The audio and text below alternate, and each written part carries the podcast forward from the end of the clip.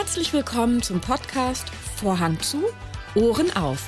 Direkt aus der Komödie Winterhuder Fährhaus. Mit mir, der Theaterleiterin Britta Duer und meinen Gästen. Dieser Podcast ist für alle, die schon immer mal hören wollten, was auf und hinter der Bühne so alles gesagt wird, wenn der Vorhang zu ist. Also, Vorhang zu, Ohren auf. Mein heutiger Gast steht zurzeit mit Helga Hilft auf unserer Bühne. Ich spreche mit ihm darüber, warum Paul eine faule Socke war, was sein Geheimnis für eine lange und glückliche Beziehung ist und wir reden über seinen Umweg zur Schauspielerei. Herzlich willkommen, Ralf Stech.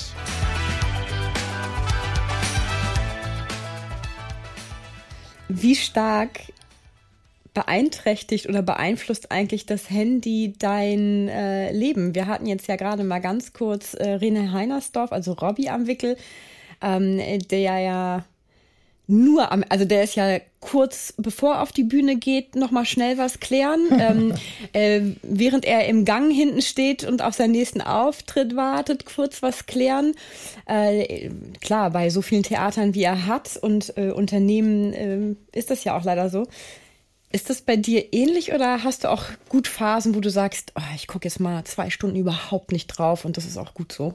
Also ehrlich gesagt, die gibt's wirklich. Also ich versuche wirklich vor Vorstellungen eigentlich relativ wenig drauf zu gucken. Also auch gerade so an Premierentagen versuche ich so wenig wie möglich irgendwie zu telefonieren oder auch mit äh, WhatsApp oder was es gibt, Signal oder so, irgendwie zu kommunizieren, weil ich einfach gemerkt habe, es ist doch, man ärgert sich manchmal über irgendwie Telefonate. Ist, und wenn es sogar manchmal aus der Verwandtschaft ist, dass irgendwie ist, kommst du, du wolltest doch kommen und auf einmal ärgert man sich schon darüber und das, ich versuche das wirklich total zu vermeiden. Also rein mentales Training, also wirklich dann keine Bad News, weil das kann man ja nicht immer steuern. Ja.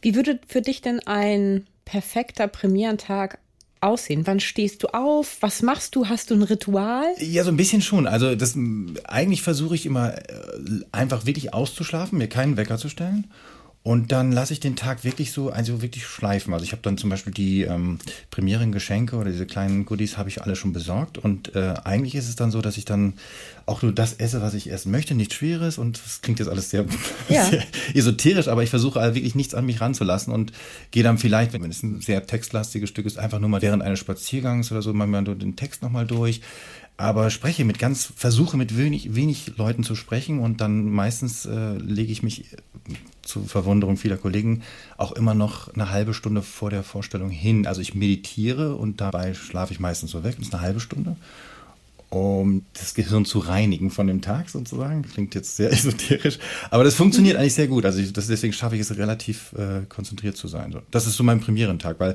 ich weiß nämlich, wenn man das so macht wie einige andere, die dann Leute einladen, dann hat man nämlich diesen Stress, dass man sich um die Leute kümmern muss. Die kommen nicht an, das finden das Hotel nicht, die Karten sind nicht da und das vermeide ich. So. Wenn du sagst, du meditierst und machst das dann vor der, vor der Vorstellung oder Premiere, Hast du das richtig gelernt? Hast du mal so einen Meditationskurs gemacht oder ist das autodidaktisch gewesen? Nee, ich habe mich, ja, also auch so ein bisschen schon. Ich habe mich damit mal beschäftigt und ich habe dann einfach so ein paar Kurse besucht, also zum Mentaltrainer. Da, da bin ich auch dabei. Ich mache so einen Mentaltrainer und äh, Achtsamkeitstraining habe ich mal gemacht, so, ein, so Workshop für vier Wochen. Ähm, ja, war das da mit drin, meditieren und so, äh, weil ich dann mal gemerkt habe, dass einem das doch wohl hilft, weil wir als Schauspieler also man muss es ja sagen, wir sind ja doch immer leicht unter, unter Dauerstress, wenn man so wirklich immer Premieren hat, aber man hat ja trotzdem den Druck der Vorstellung abends. Und manchmal sind es wirklich Stücke, wo man, wenn man jetzt gerade von Klassikern spricht, wenn man, was weiß ich, Don Carlos spielt oder solche Sachen, da weiß man, da, sind dann dreieinhalb Stunden erwarten an jetzt klassischer Text. Das ist schon eine echte Herausforderung auch, dass man mental wirklich ähm, da klar sein muss. Und da habe ich dann irgendwann mal so angefangen, als ich diese Dinger gespielt habe, da mich damit ein bisschen zu beschäftigen, weil dann das doch immer gestresst hat. Also dass man diesen Stress abbaut, der davor herrscht, weil das ist doch irgendwie, ich hatte irgendwann mal 2010 war das glaube ich im Burnout halt, weil ich einfach drei, vier und dann waren es glaube ich sogar fünf große äh, Klassiker gespielt hatte, hintereinander weg, ohne irgendwelche Pausen. Und ich habe einfach gemerkt, dass ich das nicht, ähm, dass ich diese Ruhephasen nicht mehr hinbekomme, aber dieses Abschalten, sondern dass man immer nur diese, die nächste Vorstellung im Nacken hat und dann passiert so ein, ja, dann kommt man in so einen, so einen Strudel, so einen Kreislauf rein und den muss man irgendwie schaffen zu unterbrechen, dass man also abschaltet und durch Achtsamkeitstraining, Meditation und so. Und dann habe ich mich angefangen, halt für diesen Mentaltrainer da einzuschreiben und den werde ich jetzt irgendwann mal auch wahrscheinlich abschließen und dann werde ich auch das versuchen, wahrscheinlich an Künstler, also die auftreten, äh, wie zum Beispiel der Opernsänger auch oder, oder auch gerade Musiker, Ich weiß das ja von, äh, wir kennen ja bestimmt einige Leute, die auch mal Musiker waren und es nicht wegen der ähm, Angst vor dem Auftritt einfach dann nicht mehr ausgeübt haben. Ne? Und deswegen, das kann man ja alles, das hat ja was mit Angst und mit, mit also mit mentaler Stärke zu tun. Deswegen habe ich mich da irgendwann mit beschäftigt und ich glaube, ich bin da ganz, ganz gut drin. Ja, spannend. Das heißt, ähm, das wird dann sozusagen ein, naja, zweites Standbein, eine zweite Leidenschaft würde ich das dann nennen? Oder ja, dass du dann anderen auch hilfst und die unterstützt, dass die auch diese Werkzeuge erlernen, mit diesem Stress ähm, positiver umzugehen? Ja, ja, weil ich wirklich auch viele Kollegen kenne, die wirklich an der Premiere sterben. Weil, also man muss es wirklich so sagen. Also man, das ist, denkt man wirklich, das ist unfassbar. Ich habe, als ich witzigerweise Terror gespielt habe, das kennt ihr alle von Schirach das Stück, da ähm, haben wir uns mit, mit, der, mit, der Stre mit dem Stressfaktor beschäftigt, den, den Flugpiloten ähm, haben, also die Kampfjetpiloten. Es gibt wirklich eine Studie, wo festgestellt wurde, dass Schauspieler, also nicht wahrscheinlich mhm. nicht alle, aber mhm. die meisten Schauspieler am Tag der Premiere den Stresslevel haben eines Kampfjetpiloten im Kampfeinsatz. Also man muss sich das nur ganz kurz vorstellen. Wenn man das wirklich, also ich, ich konnte es erst nicht glauben, aber es war, ist es wirklich so. Und ich kenne auch zwei, drei Kollegen, so da weiß ich es wirklich, dass die, ich kann die gar nicht ansprechen. Dann denke ich so, was macht ihr hier gerade für eine Hölle durch? Und mir war es so ein Anliegen, weil ich das, ich habe auch oft dann manchmal gedacht, oh Gott, manchen, an manchen Tagen, oh bitte, ey, kann ich nicht irgendwie was, heute noch irgendwas anderes machen oder kann nicht das Theater irgendwie, was weiß ich, in Flammen aufgehen? das, bloß keine Vorstellung. Bloß keine Vorstellung. Also, ähm, und, äh, und das habe ich dann ja irgendwie dann, wie gesagt, habe ich mich damit beschäftigt und habe ich gemerkt, auch wenn man das schafft, dann kann es dann äh, sehr befreiend sein. Das hat was, hängt aber auch mit, mit der generellen Einstellung, glaube ich, auch ein bisschen zu dem Beruf und was wir machen damit zusammen, weil es gibt auch Leute, die, die für die ist das so, existenziell wichtig, dieses, dieses Schauspiel. Es soll, ist ja auch schön. Aber letztendlich unterhalten wir nur Leute. Wir unterhalten Menschen. Und wenn ich manchmal so den Umgang mit ähm, von Regisseuren mit Schauspielern oder auch generell äh, die, die Hysterie um, um Rollen und Stücke und so, wenn ich das dann mitkriege, dann denke ich mal, Leute, wir unterhalten Menschen. Wir, wir versuchen denen das, den, den Feierabend sozusagen schöner zu machen wir machen das manchmal mit ernsten Themen und versuchen was anzustoßen. Manchmal machen wir es mit, mit lustigen Sachen. Aber trotzdem, wir unterhalten Menschen und es geht nicht um Leben und Tod. Da gibt es andere Menschen im UKE, die irgendwie da um ihr Leben kämpfen oder Leben retten. Und das, glaube ich, ist auch mal so ein, so ein Teil, dass sich einige Menschen oder einige Schauspieler, ähm, glaube ich, auch manchmal so ein bisschen ins Gedächtnis rufen sollten. Ja, so ein bisschen erden. Wieder ja, ja, weil einordnen. Ja, weil es, ist, es soll ja Spaß machen. Und ja. manchmal ist es so, ich merke dann, dass Leuten einfach der Spaß äh, weggeht, weil sie sich halt so stressen. Und ich glaube, wenn man so ähm, mentales Training, Achtsamkeitstraining so ein bisschen so in diese Richtung mal was macht und den Leuten auch so generell so sagt, ähm, äh, achtet mal auch einfach mehr auf euch, um, um, wo ihr seid, was ihr macht und, und achtet mal auf um eure Umwelt, was da passiert äh, um euch rum, dann ist man, kommt man ganz schnell zu so einem Punkt, dass man sagt, oh Mensch, also ich habe gerade jemanden dann gesprochen, der dann irgendwie ähm, in Ukraine aufgenommen hatte und was da, was da jetzt los ist. Und dann denke ich, da geht es um Leben und Tod. Da, da, da, oder wenn man ans Mittelmeer denkt, da, da ertrinken Menschen, weil sie einfach ein besseres Leben haben wollen und sie sterben. Und hier regt sich jemand auf, wenn irgendwie das Kleid nicht richtig sitzt der, bei, der, bei der Premiere oder, oder irgendwie sowas. Mhm. Es ist so banal da manchmal. Ne? Mhm. Es, es, es soll ja alles gut sein, aber ich meine mal ist es so, dass man die, die Wertigkeit oder die Gewichtigkeit also ein bisschen wieder ins richtige Licht rücken sollte. Mhm. Du hast, wenn ich richtig informiert bin, an der Deutschen Sporthochschule in Köln studiert. Ja, genau. Hast du einen Diplomabschluss gemacht? Hast nein, ich habe es nicht, nicht ganz bis zum Schluss. Hast es nicht ganz bis zum Schluss, nein, weil nein. du hast ja dann, bist ja dann an die Schauspielschule gegangen. Genau, genau. Wie kommt das? Also ich meine, von, ich meine, du bist ja äh, groß und sehr athletisch. Äh, ich kann mir das gut vorstellen, dich an der Sporthochschule Köln. Ja. Ähm, wie kam es dazu, dass du das machen wolltest und wie kam es dann zu diesem Schlenker zur Schauspielerei? Ja, das ist, also habt ihr so lange Zeit? Wie lange haben wir Zeit? Nein. also ich, ich versuche es kurz zu machen. Also ich wollte eigentlich, also ähm, ich habe Sport studiert, weil ich den Schwerpunkt Sportpublizistik halt so toll fand. Und äh, der Ecki Klein, ich weiß nicht, ob man den schon mal gehört hat, der ist ja bei, war früher bei RAN und war, war dabei satt, hat der Sport gemacht. Ich weiß nicht, danach war er, glaube ich, bei Premiere und dann bei Sky, also das ist, das ist, der kommt aus dem Dorf, wo ich auch herkomme. Und ich habe den irgendwann mal, ähm, ich hatte erst Wirtschaftswissenschaften studiert und das war, fand ich irgendwie extremst langweilig. Und dann habe ich den angerufen und dann habe ich gesagt, was machst du denn? Ja, ich studiere Sport. Und ich so, aha. Und dann habe ich gesagt, ja, Sport, sportliches stimmt. Wenn ich mich so richtig dran erinnere, war das eigentlich das Fach, wo ich die besten Noten hatte in der Schule. und dann habe ich gesagt, das ist eigentlich mal eigentlich was, was Interessantes. Und dann hat er mir das so ein bisschen was erklärt, was er macht und dass er halt ähm, den Schwerpunkt Publizistik gemacht hat. Also er war schon fertig und dass er so jetzt in die äh, Sportschiene reingerutscht rutscht, also Sportjournalismus. Und da hatte ich dann irgendwie total Lust drauf. Also es war schon komischerweise so ein bisschen dieses so, ich fand das immer total toll, so das aktuelle Sportstudio, Harry Valerien und so und diese ganzen Dieter Kürten und so. Ich fand das eigentlich toll. Und auch diese, diese Interviews äh, mit den, äh, mit den Fußballern vor dem Spiel und nach dem Spiel. Ich fand das irgendwie mhm. toll. Und das war eigentlich so mein, mein Ziel, sowas zu machen. Und dann habe ich mich da bei der Sportschule beworben, bin da angenommen worden. dann hatte ich aber das Pech, direkt am Anfang habe ich mir ähm, direkt das, das Kreuzband gerissen und den, das Außenband hatte Meniskusschaden und habe dann wirklich mit Ach und Krach weitergemacht und ähm, und das war, war dann nicht mehr wirklich schön. Also am Anfang hat es total Spaß gemacht, wenn man sportlich ist und so, aber wenn man auf einmal nur noch mit Schienen und mit Bandagen. Aber ich habe dann, hab dann wirklich alle Scheine gemacht. Ich war eigentlich, ich war scheinfrei und mir fehlte wirklich dann also die, äh, die Diplomarbeit, die praktische Arbeit und eine Abschlussarbeit. So, es war eigentlich relativ dicht davor. Also eigentlich würden kurz vor Ziel. Ja, kurz vor Ziel, eigentlich geisteskrank. Das wäre so, als wenn man schon auf der Champs-Élysées bei der äh, hier Tour de, Tour de, France fährt und dann im Endeffekt kurz vorher noch beim Kaffee anhält und sagt, ja, genau, oh, nee, trink jetzt doch einen Kaffee. Ne? Also ja, das, war genau. das war eigentlich geisteskrank. Ja. Aber ja, gut, es sind so Sachen, die man im Leben gemacht hat, wo man das, ja, aus der Ferne jetzt, will ich sagen, es war dumm, aber okay. Aber es war dann so, ich habe dann habe dann so ein bisschen den Spaß auch verloren. Und ich habe aber witzigerweise nebenbei, das ist wirklich eine ganz interessante ähm, äh, Story ist, ich habe nebenbei bei Harald Schmidt gearbeitet und habe dort immer so ein bisschen schon geguckt, wie es so in den Medien abläuft.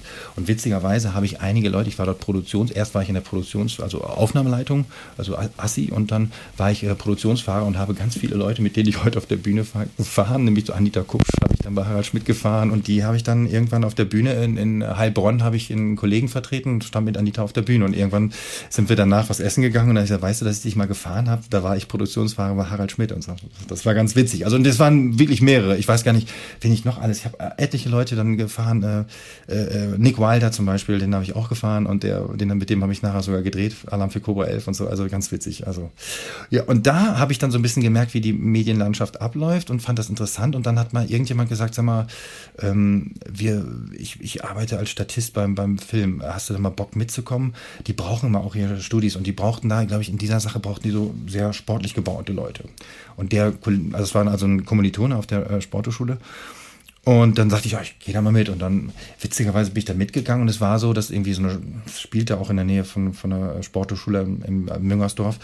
Und ähm, da war es dann so, dass die brauchten also Sportler, die auf dem Sportplatz sind. Und dann, witzigerweise, kam dann der Regisseur und sagte, ja, pass mal auf, wir brauchen hier zwei Leute, die müssten was sagen. Also müssten nur sagen, ey, los, kommt oder irgendwie sowas. Und da war ich dann gleich wurde ich gleich ausgefällt und dann war ich natürlich total nervös, furchtbar. Wenn man, also ich für so einen Satz noch nicht loskommt, aber ich war richtig. und dann habe ich das gemacht und dann fand ich das irgendwie, dachte ich, oh, das ist ja auch irgendwie ganz, ganz toll, dachte ich so, also, weil da gab es, glaube ich, wenn ich mich richtig erinnere, 50, nee, 100, 100 Mark immer dafür. Eigentlich, dass du nur Statist bist, dass du eigentlich nicht, eigentlich nur durchs Bild läufst, also im Hintergrund. Das ist ja super. Und dann habe ich das dann ab und zu mal so, weiß nicht, so ein Jahr oder anderthalb Jahre habe ich das dann so mal, so alle 14 Tage war ich irgendwo bei irgendeiner Sache dabei. Und witzigerweise war ich dann oft immer der, der dann, äh, der dann, der dann wieder äh, immer ausgewählt wurde, dass ich meinen Satz sagen durfte. Und dann habe ich einen anderen, natürlich lernt man dann die alle untereinander kennen. Ähm, und dann, äh, man trifft sich dann immer wieder, die Statisten, und da hat der eine gesagt, du, ich, ähm, ich bin auf so einer Schauspielschule. Und ich so, echt, Schauspielschule? Und so, was, was macht ihr da so? Also ich hatte wirklich gar keine Ahnung. Also, und dann sagte er so, ja, man kann da so, wir machen manchmal so ein bisschen Sprechübungen und wir machen auch so ein bisschen Szenenübungen und so Schauspielerübungen. Das ist zweimal die Woche, man kann aber auch dreimal die Woche. Komm doch mal vorbei. Und da bin ich da vorbeigegangen. So. Und dann habe ich mit dem Schauspieldirektor gesprochen und sagte so, ach, was macht ihr hier so? Und ja, und, und dann hatte ich erzählt, dass ich also eigentlich Journalismus studiere. Und dann sagte er, du kannst ja bei uns eigentlich eine Sprecherausbildung machen, weil ihr müsst doch bestimmt auch sprechen. Und ich hatte schon äh, Sprechen vor dem Mikrofon beim PD gehabt, vom WDR und habe da auch Live-Kommentierung bei Marcel Reif gemacht. Und dann haben die gesagt, du musst doch bestimmt noch sprechen lernen, kannst du doch schon mal bei uns sprechen machen, aber du kannst auch in die Schauspielgruppe kommen. Und dann habe ich das gemacht und es war halt so wie, tja, ich weiß nicht, wie man das beschreiben soll. Nach Hause kommen, oder? Ja, es war irgendwie ganz komisch. Ich merkte auf einmal, Mann, das macht mir Spaß. Irgendwie, ich glaube, das wollte ich, glaube ich, immer mal machen. Ich habe das, weil ich, ich habe das nie, ich wusste das ja nicht, dass es das gibt. Also ja, ich wusste, dass ja, es das gibt. Wie alt warst du dann ungefähr? Da war ich schon 23, so 23, drei, ja. Mhm. 23 so vier, wurde 24 und dann war das dann auch so, so heikel. Und dann habe ich auch überlegt, ob ich noch auf staatlichen Schauspielschulen vorsprechen gehe, weil ich dann dachte, das, das ist es eigentlich, das ist es eigentlich. Ich musste es natürlich meiner Mutter schonend beibringen, weil, weil ich natürlich erst Wirtschaftswissenschaften gemacht habe, dann war ich auf der Sporthochschule und jetzt habe ich mir dann doch überlegt, nochmal Schauspieler zu werden. Das ist also, da brauchte man schon gute Überredungskunst, das irgendwie noch zu verkaufen. Aber weil ich dann natürlich gesagt habe, ich würde, also ich habe natürlich gesagt, ich würde das Sportstudium zu Ende machen und das wollte ich eigentlich auch. Und ich hatte auch sogar ein Thema schon gehabt und äh, da ging es auch um mentale Stärke und so. Mm, und da, ähm, ja, und dann irgendwann, da war ich aber dann, ging die, haben die gesagt, wir wollen eine Profi-Abteilung ähm, bilden. Wir hätten dich gern dabei, du hast das Talent. Und so bin ich, brauchte ich gar nicht vorsprechen gehen, sondern dadurch, dass die mich immer beobachtet hatten, haben die gesagt, wir nehmen dich einfach mit in die Profi-Abteilung rüber. Und so war ich auf einmal innerhalb von fast einem Jahr, kannten mich alle nur als Sportstudent, Sportjournalist. Auf einmal war ich Schauspielstudent und wollte Schauspieler werden. Und dann bin ich das geworden, ja. Deine Lebenspartnerin, Caroline Kiesewetter. Ja. Ähm, die ist ja auch Schauspielerin, sehr aktive Schauspielerin und Musikerin. Ähm, und ihr seid ja, würde ich mal davon ausgehen, wenn ich so die Rhythmen kenne beim Theater, häufiger mal so sechs Wochen getrennt. Ähm, und da frage ich mich, ist das eigentlich ein Fluch oder ein Segen für eine Beziehung? Ja, das klingt wahrscheinlich für einige jetzt komisch. Also ähm, wenn ich jetzt meinen Freunden in der Grafschaft Bentham, wo ich herkomme, erzähle, die, die, die können das ja gar nicht verstehen, dass man vom Lebenspartner mal irgendwie mehr als, als ein paar Tage getrennt ist. Ähm, also wir haben, wir haben es eigentlich so gemacht, dass wir gesagt haben, länger als zwei Wochen nicht, drei Wochen ist die Grenze jetzt durch diese ganze Corona-Sache haben wir die Grenze jetzt die letzten sechs, sieben Monate mal gesprengt, weil da ging es einfach nicht anders, weil wir wollten nicht Züge fahren und, und alles Mögliche, haben wir das dann gebrochen. Aber das haben wir uns eigentlich so auf die Fahnen geschrieben, weil man merkt, so nach zwei, drei Wochen, da wird es dann so ein bisschen so, dann wird das Telefonieren schwieriger und, und so. Aber ansonsten haben wir das eigentlich ähm, sehr gut geregelt und ich muss sagen, es ist manchmal ein Fluch, weil man manchmal denkt so, ach Mensch, jetzt würde man eigentlich gerne was lieber mit der, mit der Partnerin, wenn man, wenn man ins Restaurant geht, essen mhm. geht und sagt, ach, jetzt würde man eigentlich lieber mit der Partnerin oder eine Serie lieber zusammen gucken, alles. Aber der Witz ist, man freut sich da umso mehr dann auf den Partner. Und das ist, glaube ich, dann bei anderen, die, die, die jeden Tag ihren Partner sehen, denken dann auch, da kommt er ja schon wieder. Und das ist ja. ja. Oh Gott, da ist er ja schon wieder. ja, da ist er schon wieder. Ups, aufgewacht, da ist er immer noch. Acht Stunden erst her. Nein, und das, und das hat man dann äh, wirklich nicht. Man freut sich wirklich dann manchmal so, wenn man dann weiß, und es dann jetzt mal, wenn jetzt mal drei Wochen ge geworden sind, dass man dann sagt, oh Mensch, ich freue mich jetzt richtig darauf, dass wenn ich nach Hause komme, dass man so eine Woche zu Hause ist und dass man eine Woche alles unternimmt. Und, und das, das ist dann manchmal, glaube ich, ganz gut. Also das ist, habe ich so gemerkt, das ist, das ist eher fast ein Segen manchmal als ein Fluch. Ähm, du hattest mit Caro ja auch schon 2017 oder so, glaube ich, war das zusammen mal gespielt, auf der Bühne gestanden ja. mit Abschiedsdinner. Und ähm, habt ihr eigentlich zur selben Zeit Rote Rosen gedreht? Nein, dummer, dummerweise nicht. Nein, haben wir nicht. Ah, ich dachte, vielleicht hättet ihr euch da kennengelernt. Zufällig. Nee, das wäre das wär eigentlich ganz cool gewesen. Nee, das war so, ich hatte, ich hatte, ich war das erste Mal bei Rote Rosen wirklich 2016 in der Folge, glaube ich, 46 oder 40. Da habe ich angefangen, da war ich für eine Zeit lang äh, dabei mit so einer Episodenrolle als Liebhaber von Janette Rauch. Da war aber Angela Roy, die kennt ihr ja auch, mhm. die, die, die, war ja noch da als Hauptrose, so nennt sich mhm. das, ja. Das klingt furchtbar, aber so. äh, und ähm, äh, da habe ich, hab ich angefangen und danach war ich raus und dann nach ein paar Jahren, das war dann, glaube ich, war mal drei, vier Jahre später, rief der, ähm, der Producer an und sagte, sag mal, Ralf, jetzt zu Bock, wir, du wirst jetzt eine Weile raus, wir könnten dich nochmal wieder für eine Episodenrolle gebrauchen. Da war ich zum Casting da. Und dann dachte ich, dass das klappt, das wäre für ein Jahr gewesen und das hat dann nicht funktioniert. Und dann hat er aber irgendwie gesagt, ja, kam die irgendwie, die Alice Simon Bar, das ist mhm. die, die Casterin, genau, die sagte dann so, ähm, sag mal, äh, deine Frau, die, die kenne ich ja auch, die finde ich ja auch so toll von Rettungsfliegern noch vom ZDF. Und auf einmal war Caro an ihm wohl. Also wo erst, erst hat man also über mich gesprochen und auf einmal war ich aber raus. und dann war Caro im Gespräch und dann ist es das, ist sie erst ja geworden. Und war dann anderthalb Jahre dabei und ist dann ja nochmal wieder nochmal für, ich glaube, anderthalb Jahre nochmal zurück. Was waren es anderthalb Jahre? Ja. Also, ja, genau. Seid ihr verheiratet? Nein. Okay.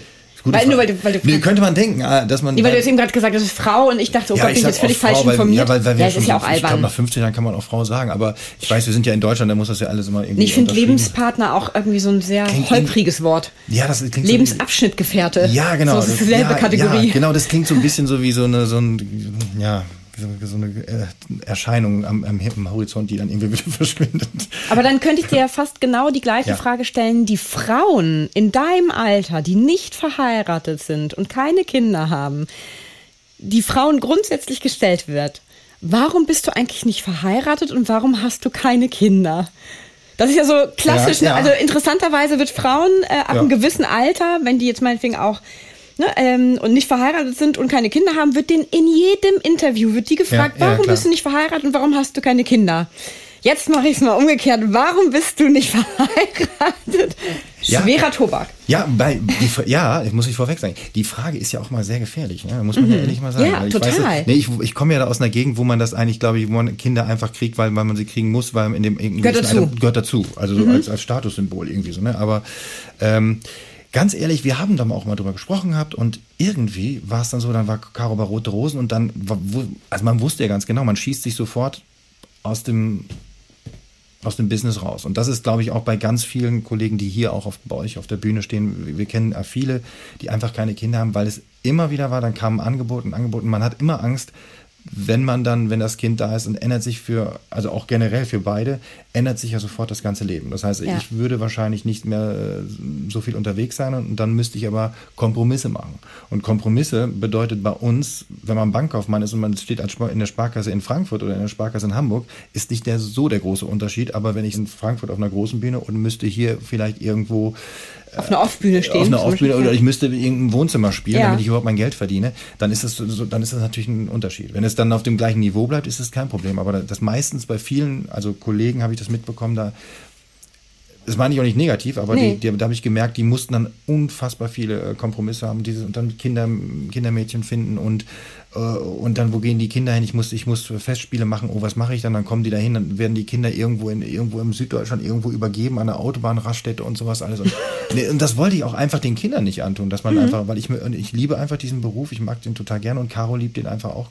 Und die hat dann nun wirklich viel gemacht und immer, dann stand auf einmal zweimal in den letzten, weiß ich, acht Jahren gab es dann einen, einen Release von einer neuen Platte. Und dann kann man das eigentlich, wenn da eine Tour geplant ist, kann man das einfach nicht machen. Und ähm, und wir lieben einfach den Beruf und wir lieben auch die Freiheit, muss ich auch sagen. Mhm. aber, das, aber ich, ich das weiß, hat sich einfach nicht ergeben, ja. Hat sich auch so, ne? irgendwann nicht ergeben. Ja. Und irgendwann mit heiraten, muss ich ganz ehrlich sagen, das, das haben wir, wenn ich ganz ehrlich bin, das klingt total bescheuert, wir haben es auch irgendwie irgendwann vergessen. Weil wir immer ja, wenn man, sich, wenn man lebt wie in einer Ehe, das ist ja heutzutage durchaus möglich, ja. dass man nicht beschimpft wird und äh, vor Gefäng ins Gefängnis kommt, wenn man zusammenlebt, ohne verheiratet ja, zu sein. Genau. War ja mal anders. Stimmt. So, also ähm, Frauen dürfen ja jetzt auch mittlerweile selbst Wohnungen haben, ohne verheiratet zu sein. Also da sind wir ja sehr fortschrittlich hier in Deutschland. Da kann das natürlich passieren nach 15 Jahren, wenn man immer auch sagt, meine Frau, meine Frau. Das ist ja dann auch aber es ist interessant, dass die Leute sofort fragen, das ist sofort, ja. ach, bist du verheiratet? Also, das, wenn ich das so sage, ist es mal, ist, ist dann wohl ein großes Interesse da. Ich weiß es nicht. Kann. Ja, ich glaube, für, ähm, wo Leute sich manchmal nicht solch große Gedanken machen, ist, dass das ja sehr private und sehr intime Fragen sind. Mhm. Also man kann ja auch sich völlig in die Nesseln setzen, auch was vor allem was dieses Kinderthema Klar, angeht, natürlich. auch bei, bei älteren Frauen, ja. weil es gibt ja auch die Möglichkeit, dass man wollte und Fehlgeburten hatte ja. und nicht konnte genau. und das ein Traumata hinterlassen ja, hat. Ne? Also ich finde das immer ganz schön gewagt Darum war das auch mit so einem Augenzwinkern an dich äh, gerichtet, ja, ja. Mit, mit dieser Frage. Da kann man sich im Zweifelsfalle, also entweder, gut, ihr als Schauspieler habt ja vielleicht noch ein bisschen das Glück, dass ihr Schauspielern könnt und das ja. überspielen. Aber da kann man ja auch echt fies sich in die Nesseln setzen mit. Ja, und es, und ist ja auch so, ich glaube, dass das natürlich auch ähm, bei vielen Kollegen, dass natürlich auch viele Beziehungen äh, in die Brüche gegangen sind aufgrund des Berufs. Ne? Und dass äh, auch dann da auch ein bisschen äh, viel äh, Scherben hinterlassen wurden. Und, ähm, und das ist halt, glaube ich, weil man immer, weil es immer dieses, dieses ähm, also ich glaube, es verfolgt dann immer wieder dieses, mache ich diese Rolle oder mache ich diese Serie, äh, mache ich das noch, weil man immer, man möchte erstens nicht rausfliegen aus irgendeiner Geschichte und man möchte dabei bleiben und auf der anderen Seite entscheidet man sich für eine Beziehung und dann entscheidet man sich für eine Stadt und dann entscheidet man sich für einen Lebensweg. Und dieses, das, ich glaube, dass das die ganze Zeit immer hin und her geht. Und dann sieht man natürlich, wenn man dann älter ist und man blickt dann zurück auf ein Leben, dann, dann kommt meistens dann auch immer diese, diese Erkenntnis, dass man sagt, ah, da hätte ich das vielleicht das nicht, da hätte ich das nicht gemacht, dann wäre, aber, ah ja, dann wäre das nicht gewesen. Und das ist, ich finde es in diesem Beruf mal sehr gefährlich, diese, dieses Zurückblicken und weil man dann weiß, es ähm, gibt oder gab immer viele Möglichkeiten. Ne? Und, ähm, Kannst du denn auch gut mit Veränderungen umgehen? Also ich meine, euer Beruf ist ja eigentlich voller Veränderungen ja. andauernd. Also immer wieder neue Stadt, neues Ensemble, neues dies, neues das. Fällt dir das ähm, sehr leicht? Meinst du, ob das eine Voraussetzung ist für den Schauspielerberuf? Oder, oder könnte auch jemand, der sehr ach, ich mache mal kurz die Schublade auf. Bankangestellte hole ich mal kurz raus, ne, die immer wissen, jeden Tag kommt das Gleiche, jeden Tag ja. äh, gehe ich zum selben Ort und ne, so, also. Also ich glaube, ich glaube, dass äh, man ist sich dessen nicht bewusst, wenn man auf der Schauspielschule ist, dass das auf einen zukommt. Aber ich, ich kann nur sagen, das kommt auf einen zu, weil man einfach, man muss einfach wirklich flexibel sein. Es sei denn, man, man geht meinetwegen hier wie in Hamburg ans Thalia Theater und bleibt da ein Leben lang, äh, dann wird man wahrscheinlich auch irgendwie so eine Form Beamter vielleicht. Aber dadurch, dass man immer andere Stücke hat, äh, andere Kollegen, äh, ist es natürlich trotzdem bleibt, bleibt der Beruf dann immer wieder interessant, äh, dass es andere Herausforderungen sind. Man macht mhm. nicht also wie ein Bankangestellter ständig nur Kreditverträge und das und das, sondern man hat da wirklich schon große Unterschiede. Ne? Du hast ja auch schon fest, in festen Ensembles an Theatern gespielt, richtig? Ja, in Köln war ich. Dann, mhm. genau. Und ähm, bist ja aber auch als quasi Einzelkämpfer Schauspieler unterwegs. Ähm, wo siehst du die Vor- und Nachteile jeweils von diesem fest engagiert zu sein an einem Haus? Mhm. Welche Vor- und Nachteile meinst du gibt es und welche Vor- und Nachteile gibt es als Einzelkämpfer sich durchschlagen zu müssen als Schauspieler?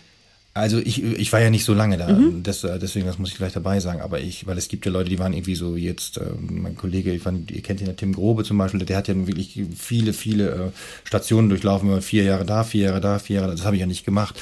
Aber ich habe das damals, als ich in Köln im Schauspielhaus war und auch in Wuppertal, äh, da habe ich gemerkt, dass diese, ähm, also der Nachteil ähm, eines ähm, Ensembles sein kann, dass sich natürlich Grüppchen bilden, dass man so, dass sich so schnell Grüppchen bilden, die einen Schauspieler sind mit dem Regisseur und die und dann, dass man sich nicht mag. Und ich glaube, in anderen Berufen kann man habe ich nur das Gefühl, also mhm. dass man sich da eher ähm, diplomatisch aus dem Weg gehen kann. Und aber als Schauspieler, wenn ich eine Liebesszene mit einer Kollegin spielen muss, die ich überhaupt nicht mag, wird's dann auch echt anstrengend. Und dann und dann können die Proben anstrengend sein und, und ich glaube, dann wird auch so ein, so ein Aufenthalt in einem Ensemble, also so ein Festarrangement, kann dann auch echt die Hölle werden. Und vor allen Dingen, wenn man, äh, wenn zum Beispiel auch Regisseure gibt, die ja nicht mögen, und dann wird man auf einmal äh, besetzt, wo man nicht besetzt werden möchte und man muss die Rollen auch annehmen. Und da kommen wir nämlich auch zum, auch zum anderen Nachteil, den ich auch schlimm finde. Man kriegt auf einmal, guckt auf den Besetzungszettel und spielt, oh, das, man sieht, welche Rolle man spielen muss und ist wirklich äh, es gibt keine Verhandlungsbasis. Ne? Ja, ne? genau. Du also du kannst du nicht hingehen und sagen, zum Intendanten dann, der Regisseur hat mich da und da eingesetzt, sehe ich, da sehe ich mich gar nicht, ja, hol mir eine andere Rolle. Gut, könnte man das? Man rein könnte, theoretisch? Ja, theoretisch, ja. Man ist, man, man ist zwar weisungsgebunden als Angestellter, so, aber, aber ähm, man könnte es natürlich machen. Ich, also macht man wahrscheinlich jetzt nicht so häufig, weil ich, ich denke Kommt ja mal, auf den Draht an zum Internet. Ja, meistens ne? ist es ja immer so, dass, das, äh, dass man dann irgendwie vertröstet wird mit dem, mit dem nächsten Stück, da spielt es ja eine große Rolle und dann ist man gleich wieder ruhig. So, so, so einfach ist das halt mit Schauspielern. man muss nur gute so Rollen einfach sind die zufrieden Das ist ganz einfach. Nein. Hier, ja, eine Möhre. Das nächste Stück. Ja, so, ist doch so. Ja. Dann wird dann was versprochen. Die Gaukler. Ja, das ist so, die, ja, es ist ja auch so, man muss, man müsste es ja eigentlich vertraglich immer festlegen. Und einige machen das dann auch, aber die meisten verlassen sich einfach darauf, dass sie gut besetzt werden und dann, und dann passiert das halt. Und dann ist man da schlecht besetzt und da auf einmal auch und denkt, oh. Und dann wird so ein Aufenthalt, wenn man dann fest im Ensemble ist und auch vielleicht in der Stadt ist, wo man vielleicht nicht so gerne ist, dann wird das, glaube ich, echt ähm, anstrengend. Okay. Aber positiv ist natürlich klar, wenn man Kinder hat oder eine Familie hat, ne, wie der Andreas Götzinger hier aus, aus vom deutschen Schauspielhaus, der, der kenne ich noch aus Köln ja noch. Die sind ja jetzt auch immer fest gewesen und äh, der Markus John ja auch. Die sind ja immer fest gewesen und die haben Kinder und dann kriegst du das, glaube ich, mit dieser Familie besser hin. Ähm, und das ist dann aber auch eine, also eine Lebensentscheidung und ähm, ein Lebensweg und das funktioniert dann, wenn du fest am Haus bist, dann funktioniert das natürlich toll. Ne? Du hast dann auch deine Urlauber, hast du das bezahlte Geld ne? und auch Weihnachten gibt es dann vielleicht, wenn du ein gutes Haus hast, dann auch Weihnachtsgeld. Ähm, und das ist natürlich dann wirklich ein riesiger Vorteil. Man ist beruhigt und man hat nicht den, äh, diesen Run und diese Flucht vor dem Arbeitsamt. Ne? Da kommen wir nämlich jetzt in dem, was man als freier Schauspieler halt durchmacht. Das ist man, man ist immer also für einige ist das ja mal graus, wenn die das Wort Arbeitsamt hören, aber das ist für freie Schauspieler ist es gang und gäbe, dass wir uns, wenn wir, also wenn das Engagement vorbei ist, dass wir zum Arbeitsamt gehen müssen, allein schon wegen der Rente. Also so, ne, das, mhm. Und das sind immer so manchmal so Gänge, die sind manchmal wirklich anstrengend. Also, dass man macht es nicht gerne und da muss man immer gucken, dass man die Zeiten zusammenkriegt und da muss man rechnen. Und dann kann man mal was absagen, weil man einfach sagt, ich kann nicht mehr. Und dann, dann macht man, wie ich jetzt auch eine Produktion nach der anderen, war jetzt nach Corona, war es ja jetzt auch echt eine harte Zeit. Und dann ist man als Freier, war man natürlich dann im Gegensatz zum Fester, als Fester, äh, war man natürlich dann auch richtig ähm, ja. Aufgeschmissen. Aufgeschmissen. Und, Ja. dann, und dann jetzt danach machen wir natürlich alles, was kommt. Und das ist auch nicht so gut. Manchmal ist es dann, also muss man auch aufpassen. Ja, ja, das ist ein schmaler Grad. Mhm. Sicherlich. Kannst du eigentlich reiten? Ja, also das ist, das ist eine gute Frage. Äh, ich habe mal für, ähm, für die Störtebecker Festspiele, ähm, musste ich mal vorreiten. Und da hat mich der äh, Intendant gefragt, äh, können Sie reiten? Und dann habe ich erst gesagt, wenn ich Nein sage, bin ich wahrscheinlich sofort raus. Und dann hat es, es geht, habe ich gesagt. Und, und da hat er dann gesagt, und da hat er gesagt, ah gut, dann äh, kommen Sie doch bitte zum Vorreiten. Und dann, äh, und da war ich dann in Stuttgart äh, am Schauspielhaus und habe gerade Minna von Barnhem geprobt. Und dann habe ich gedacht, was mache ich denn jetzt? Der will jetzt, ich muss jetzt wirklich vorreiten. Und dann, habe ich wirklich dort einen, einen Reitstall angerufen, bin dort dann, ja, fast sieben, sechs, sechs Wochen bin ich jeden Tag, jeden Tag hingegangen und habe jeden Tag äh, so eine Reitstunde gemacht, um, um dann einigermaßen auf dem Pferd gut auszusehen. Aber du, reitest- Weißt du, warum ich frage? Ja, du, muss ich reiten? Nein. Nein, aber ich sehe dich ja als Old Shatterhand bei den Karl-May-Festspielen. Ja, das äh, sehen, also wenn man bis hier, das, das sieht das bestimmt gut aus.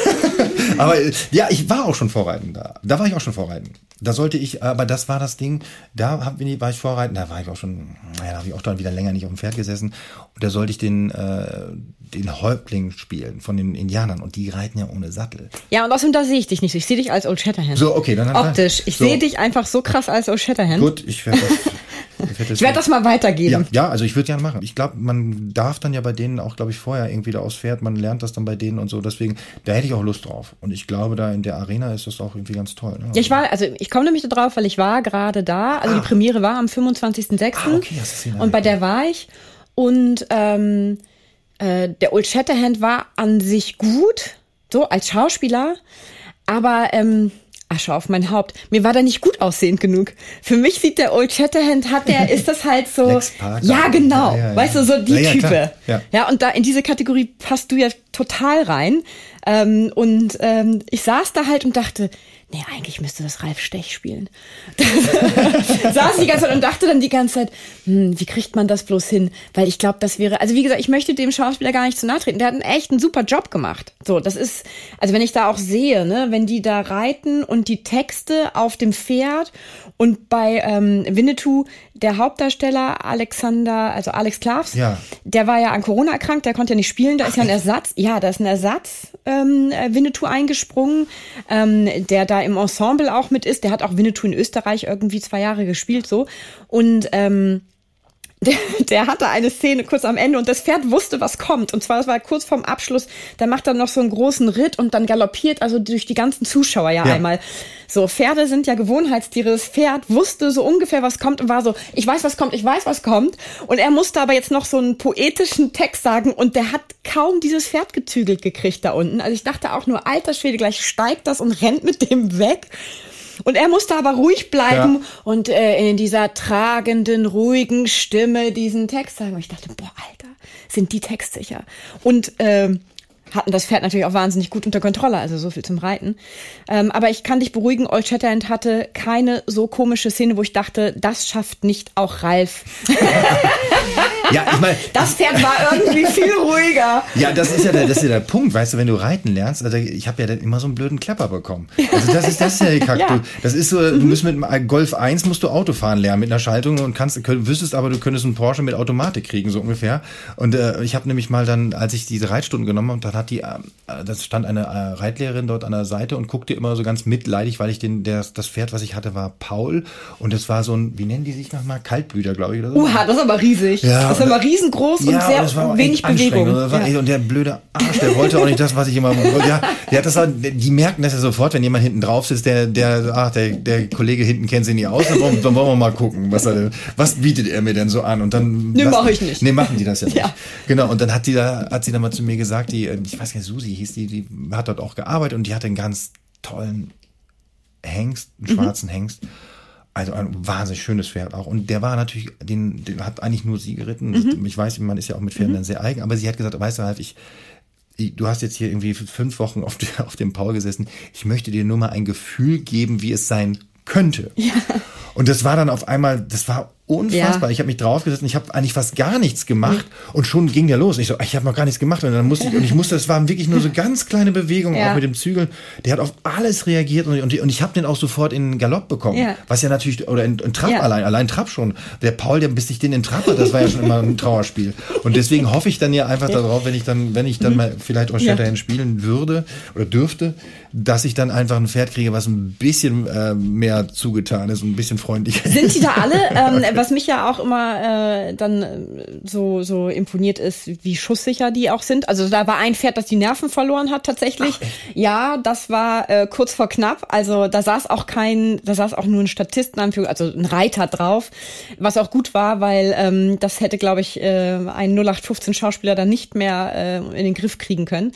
Das war ähm, grenzwertig mit anzugucken. Er hat es geschafft. Das Pferd ist nicht durchgegangen mit ihm da vorne, aber es war jetzt ich als Reiter dachte nur, holla die Waldfee, hätte das keine so ein scharfes Gebiss, dann wäre es das gewesen. Anyhow, ähm, äh, um noch mal einmal ganz, ganz kurz auf äh, die Pferde zu kommen und äh, den Golf und den Porsche.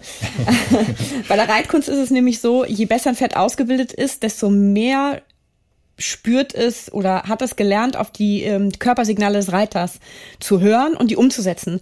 Und darum ist es nicht clever, ein ähm, Reitanfänger auf ein Porsche-Pferd zu setzen, ah, okay. weil dieses Pferd natürlich dann plötzlich Dinge liest in dem Reiter, die der Reiter aber gar nicht machen möchte, ja. weil er sich gar nicht bewusst ist, was er da gerade tut. Weil die, die haben ja, das geht ja viel über Balance dann auch und den Sitz, ja. also und Körper, also wenn die, die merken ja, die spüren das, wenn du die Bauchmuskeln anspannst. So, das können die, das können die alles erspüren ähm, und ähm, Darum setzt man halt keinen Anfänger auf ein Porsche-Pferd, ah, okay. weil der macht was und dann geht das ja, Pferd ja, ja, halt in, äh, in den Galopp und äh, der Anfänger fliegt sofort runter, weil er sich nicht halten kann und das Pferd dachte nur, hä, aber du hast doch gesagt, ich soll das machen. Ja, ja, ja, so. okay. Und darum ähm, gibt es die Pauls dieser Welt, wo man arbeiten muss. Paul und Kinsey und so, ich kenne sie Genau, alle. und äh, dann äh, eigentlich ähm, äh, geht, klettert man die Leiter hoch in der ah, Regel dann irgendwann und kriegt dann, wird dann, äh, kriegt immer besser ausgebildete Pferde. So viel zu dem Hintergrund. okay. Nun, ähm, kommen wir noch einmal ganz kurz auf das aktuelle Stück zu sprechen. Helga hilft, Helga hilft in dem genau. du bei uns hier auf der Bühne stehst. Ähm, Im Stück geht es ja auch um, äh, im weitesten Sinne um das Thema Schwulsein. Und was ja ähm, grundsätzlich eigentlich ein Hochseilakt ist, das zu besprechen auf der Bühne. Und hier auf der Bühne in dem Stück wird das Thema quasi ja mit drei mit, ja, also mit drei Generationen gleichzeitig auf der Bühne diskutiert, mhm. in Anführungsstrichen, beziehungsweise jeder gibt so seinen Senf dazu ja. und seine, sein Weltbild. Ähm, meinst du, dass das vielleicht unserer aktuellen Gesellschaft ein bisschen fehlt, dass man so gewisse Themen gemeinschaftlich mit mehreren Generationen an einem Tisch bespricht? Puh, gute Frage. In Köln habe ich wohl gemerkt, also von den von den ähm, älteren Zuschauern, die waren, die, da hat man gemerkt, die waren erst wussten sie nicht genau, was sie machen sollten und waren waren irritiert. Die Jungen waren dann so ein bisschen aufgeregt. Die haben über die ganzen Wortwitze, die man ja machen darf, wo man darf ja mhm. was, also es ist ja immer so ein schmaler Grad, äh, weil wir wollen uns ja nicht darüber lustig machen, nee. auf gar keinen Fall, sondern wir sagen nur, wie reagiert jemand, man sagt auf einmal, ähm, der Sohn ist auf einmal schwul geworden. Ja. Ach so, der ist schwul? Wie, wie, wie, wie, wie, wie, das, wie, weil man das ja auch irgendwie begreifen will. Sagt dann, wie, aber wie, wieso, äh, wieso? Ja, aber es ist ja einfach nur mal so. Aber es ist trotzdem, äh, diese Fragen kommen dann andauernd, wenn einer vorher auf einmal heterosexuell orientiert war, auf einmal homosexuell, dass dann natürlich jemand fragt, hä, wie kann das denn jetzt kommen? Wie kommt, wie kommt's denn Wie kommt das denn? Ja, das ja, ist genau ja eine normale so. Frage ja, ja. eigentlich und, und witzigerweise machen wir das ja eigentlich auch, dass man sagt, das kann ja nicht sein. Ja. Aber dummerweise verspricht man sich ja, wie ich dann im Stück sage, wie kann das sein? Äh, also von wem soll er das denn haben? Ja. Und dann, das sind aber wahrscheinlich ist es immer gar nicht so gemeint, sondern das sind die ganzen Sachen, die einen immer rausplatzen, weil man dann so, und dieser Umgang damit ist einfach, und ich glaube, ähm, ja, ich, ich finde es schon interessant, weil es, weil man merkt dann so die, die Zuschauer, dass einige sagen, also das war ja jetzt, da hat auch jemand, mhm. also eine ältere Dame bei der Premiere in Köln dann gesagt, das war jetzt ja irgendwie gar nicht so für mich, aber es war doch interessant. Ich so, ich so wieso war das jetzt nicht? so? Ja, also mit diesem, mit dem Schwulsein, das ist ja immer so eine Sache. Und es hat was ein bisschen auch mit diesem, dieser Vorstellung von Ethik, Moral, weil man normalerweise nicht darüber redet und so. Und die, die einen, die Jüngeren sind so ein bisschen aufgeklettert und die ganz Jungen ist es schon normal. Da geht's ja, da sind wir ja schon bei, ja. bei ganz anderen Orientierungen. Orientierung. Da, da ja. geht es ja so um die Gender-Geschichten und sowas alles. Und die sind ja schon nochmal wieder viel weiter. Aber so mhm. unsere Generation ist ja so mehr, da ist es ja so aufgekommen, dass auf einmal jemand auch im Dorf vielleicht mal schwul war. Also mhm. ich kann mich noch erinnern, dass das bei uns war es total ähm, ein Thema, wenn jemand, also irgendwie aus, aus dem Alter, eine andere sexuelle Orientierung ja, als die Masse das war hat. Wirklich, ne? Das war mhm. wirklich ein Thema. Also, also ich komme da wirklich aus einer dörflichen Gegend und ich weiß, dass es da, ich kann mich eigentlich, wenn ich ganz ehrlich bin, nur an einen einen einzigen in meinem Alter erinnern, irgendwo, also in Nordhorn, mhm. der, wo, wo ich wusste, dass der homosexuell war. Sonst nie, ja. wird nie darüber gesprochen. Und ich, und ich weiß auch, dass, dass, es, dass es dann Leute gegeben hat, die äh, später dann, also im, ab 30 auf einmal irgendwann, also als ich dann. Sich geoutet haben. Ja, quasi, da war ne? ich aus der Grafschaft schon weg und ich war mhm. dann schon am Studieren und hörte ich auf einmal aus, aus dem, aus dem Abi-Jahrgang, der und der, der ist jetzt, ähm, der, der ist. Ähm, Wir sind Mann zusammen. Ja, der ja. ist schwul und so. Ich so, ach, hab ich, irgendwie habe ich das schon immer gedacht und so. Aber, ja. aber und witzigerweise habe ich in Frankfurt einen alten äh, ähm, äh, also, also Mitschüler getroffen, mit dem ich Abi gemacht habe. Der hat mich total aus den Augen verloren. Der hat mir geschrieben, du, du spielst in Frankfurt, du, ich bin auch in Frankfurt, äh, wollen wir uns mal treffen? Und dann mhm. haben wir uns getroffen und ich wusste es bis dato nicht. Wir haben uns ja total nach dem Abi aus mhm. den Augen verloren. Er sagte, ja, naja, ich bin ja auch relativ schnell aus der Grafschaft weg. Und ich so, echt, wieso? Ja, naja, kannst du doch denken. Und ich so, nee, ich, nein, ich weiß es wirklich nicht. Und er sagte so, naja, ich war doch schon immer ein bisschen anders. Hast du das nicht gemerkt? Und dann habe ich gedacht, so rückblickend, ja, aber nicht so, naja, du ja. hast doch immer gemerkt, dass ich mich nie für Frauen interessiert ja. habe. Ich sage, na gut, aber da gibt es auch andere, die sagen, ja. äh, mit dem Alter und so. Und der hat mir dann erzählt, dass er, dass er richtig zu kämpfen hat, dass seine, dass seine Schwester sich von ihm abgewendet hat, als er gesagt hat, also der ist schwul, also muss, und da war er dann so 19, 20 oder so. Und da hat die Schwester sich abgewendet. Also das muss man sich vorstellen, das war in den 90er Jahren. Ne? Ja, und ich finde bei uns jetzt auf der Bühne, das ist ja immer dieser schmale Grat, weil ähm, weil einige Leute würden halt sagen, oh, wie kann man denn nur so darüber reden, wie ihr jetzt auf dieser Bühne darüber redet? Mhm. Und das ist ja aber eigentlich nur, ähm, soll ja eigentlich nur so einen kleinen Spiegel vorhalten, ja. wie es in Familien so zugeht. Genau. Und da geht's geht's teilweise ja politisch unkorrekt zu. Ja. Ne? Also äh, das wäre ja albern, äh, so zu tun, als würde es in der Familie jeder nur politisch korrekte Worte benutzen ja. und ähm, nicht Schuldzuweisungen, absurde Schuldzuweisungen irgendwie hin und her werfen. Ja. Und das finde ich ja das Tolle an diesem Stück, ähm, dass das, dass es so ähm, ein Hochseilakt ist. Ähm, und dann ist natürlich immer die subjektive Wahrnehmung, ob jemand sagt, wir stürzen damit ab oder wir oder das habt ihr super toll gemacht. Ja, und ja. ich finde, aber es ist super gut gemacht, ja. weil es ja einfach nur widerspiegelt, was passiert eigentlich, wenn die Eltern dessen Sohn eigentlich heiraten soll in zwei Wochen. Ja. Äh, plötzlich gesagt bekommen, ach so, nee, übrigens, der steht übrigens jetzt äh, auf Männer und die Hochzeit findet in zwei Wochen gar nicht statt. Ja. Ja, also dass, äh, dass das niemand spurlos, dass niemand sagt, ach so, das ist aber toll, bravo, ähm, tschüss. Ja, also das ist doch total normal. Ja, ja. Und das finde ich auch, und das verpackt mit einer gewissen Leichtigkeit. Ja. Das, das finde ich macht dieses Stück ja auch so spannend. Ja, aber wir machen uns ja nicht auch nicht wirklich nicht darüber lustig. Nein, es waren ja keine, nicht. keine äh, abwertigen äh, Bemerkungen darüber, sondern es geht nur eine Diskussion darüber, wie kann das auf einmal sein, dass er jetzt auf einmal schwul geworden ist und ich habe das ja. doch, ja, vielleicht wollte er einfach nur nicht schlecht behandelt werden und so. Das sind ja alles so, so Floskeln, die so rauskommen, aber die nichts äh, ähm, darüber irgendwie dann äh, abwertend, äh, abwertendes sagen. Und darüber entsteht ja auch ein Streit generell zwischen den Eheleuten oder den Ex-Eheleuten und, und das, das ist eigentlich, und deswegen ist es eigentlich wirklich unterhaltsam, weil es ja dann auf einmal auf alle übergeht und das ist, also ja.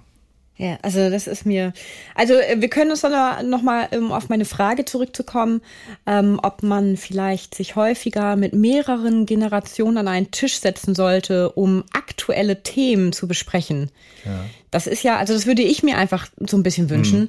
ähm, weil man ja unterschiedlich draufblickt, mit unterschiedlichen Erfahrungen ja. und man ja auch ähm, von unterschiedlichen lernen kann. Also junge wie von älteren und ältere wie von jüngeren ja. Leuten. Und ich muss also gestehen, das fehlt mir so manchmal ein bisschen. Ja, ich habe gemerkt, dass, äh, dass, dass, ähm, dass es manchmal leichter ist, mit, mit äh, älteren Menschen, also für mich jetzt älteren Menschen, äh, einen gleichen Nenner zu finden, die mal ein bisschen über den Tellerrand geschaut haben. Wenn ich, wenn ich zum Beispiel meine Mutter, die ich wirklich sehr liebe, alles klar, aber die hat nicht so über den Tellerrand so geschaut, dass sie mal in einer anderen Stadt gewohnt hat, mal in einem anderen Land mal länger war oder ähm, und sie ist immer in der, in der Grafschaft, da wo ich herkomme, auch da immer geblieben und hat auch diese, diese, diese, diese Meinungsbilder und was sie, was man, alle diese, diese Vorurteile, die man hat und so auch alle so immer so ein bisschen behalten und sie sieht dann, sie kriegt durch mich dann natürlich wohl ähm, mal so Input und so und ich habe sie mal eingeladen nach Hamburg, dann waren wir dann witzigerweise nämlich bei einem Geburtstag von einem Schwulen eingeladen. Meine Mutter, für meine Mutter war das dann natürlich total, die kannte das überhaupt nicht, die war total aufgeregt, weil dann war, es war ein Musical-Darsteller und der hatte natürlich nur lauter Schwul eingeladen. Es war also die Mehrzahl der Menschen war schwul oder, oder homosexuell und äh, lesbisch. Mhm. So, und es war für meine Mutter war das so spannend. Aber, aber, aber ja, aber ich habe aber gemerkt, dass, mhm. da hat sie zum Glück mal das, das erlebt, aber ganz viele in der Grafschaft, die daherkommen, aus der Generation, erleben das einfach nicht. Und, und da ist, und es muss ja auch nicht nur um dieses Thema gehen, nee, sondern generell. generell. Aber, ähm, merke ich, wenn, wenn die Leute mal so ein bisschen mehr über den Tellerrand geschaut haben, ist es leichter mit denen, also über, über neue Themen oder über generell ein, ein, ein, ähm, wie soll man sagen, so ein, so ein, so ein Level zu finden, auf dem man diskutiert, weil oft machen, sagen ältere Leute früher war es besser und die Jungen sagen, ja, ihr seid ja, ihr seid ja spießig und, und so, dann kommen sofort, das, keiner hat. So Fronten, ne? Ja, so, so Fronten und die Toleranz ist eigentlich überhaupt nicht vorhanden, dass man eigentlich sagt, na gut, die alten Menschen haben doch keine andere Chance, das ist eine Nachkriegsgeneration und so, dass man auch die Toleranz aufbringt und sagt, wie soll das auch, ne, wir leben auf einmal ganz anders. Heute fährt jeder Student, macht einen Auslandsaufenthalt und, und was weiß ich und macht mal irgendwie noch ein Jahr gar nichts und reist durch die Gegend. Früher musste man möglichst schnell arbeiten. So, und das sind alles mhm. so Sachen, die, die vergisst man dann. Also da fehlt, fehlt den jungen Menschen oft die Toleranz und, und, und umgekehrt den Älteren fehlt manchmal die Toleranz, dass die Jungen sagen, wir wollen einfach leben, wir wollen einfach was machen.